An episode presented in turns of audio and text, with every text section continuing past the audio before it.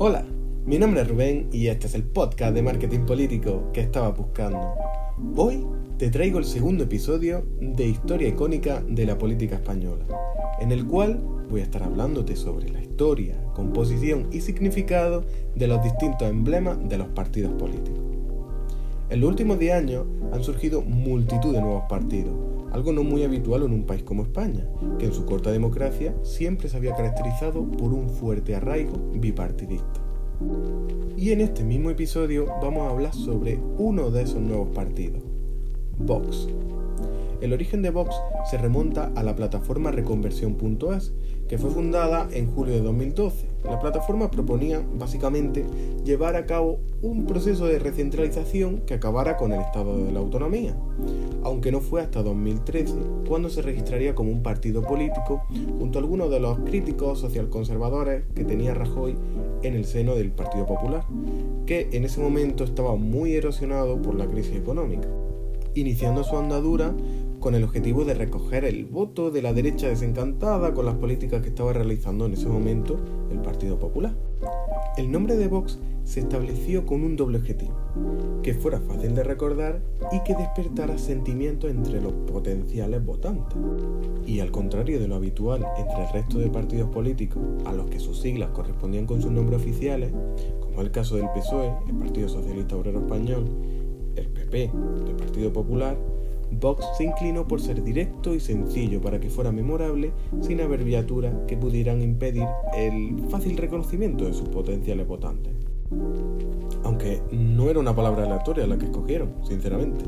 ya que Vox significa voz en latín. Concretamente, la intención del partido era establecer que se entendiera como que era la voz del pueblo, del pueblo español.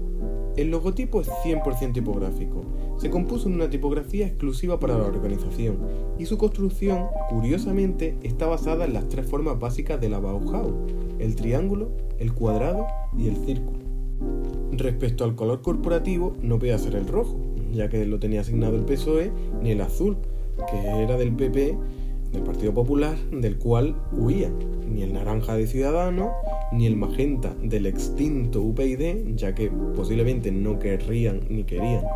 repetir la trayectoria de este partido, ni el morado de Podemos. Por lo que si no querían apropiarse de ningún color dentro del espectro cromático de la política nacional, Vox tenía que apostar por el color verde,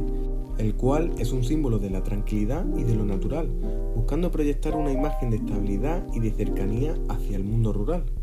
ya que su votante objetivo se caracteriza por vivir en zonas rurales en las que principalmente el trabajo viene del campo,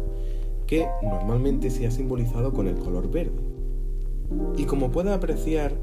Vox estableció una identidad profesionalizada desde su inicio, al más puro estilo empresarial, al contrario que el PSOE, que como tiene disponible por cierto en el anterior episodio, debido a su historia y a toda la trayectoria que tuvo y tiene, pasó de tener un símbolo a tener un logotipo, con todas las alteraciones que ello conlleva. Esta profesionalización se ha visto en todos los partidos que han ido surgiendo a lo largo de los años, en el que se entiende que aunque en la política los símbolos son muy importantes, actualmente han, obtenido un nuevo estrato, el de la marca. Por eso es muy interesante que sigan los siguientes episodios, ya que aunque aún quedan partidos tradicionales de los que hablar, quedan un montón de los nuevos, y son de los que más han aplicado las nuevas estrategias de branding y de comunicación, Así que no te los puedes perder. Sígueme. Y hasta aquí el podcast de hoy. Espero que te haya gustado el episodio y no olvides seguirme en Spotify ya que subo un nuevo episodio cada semana, o eso intento.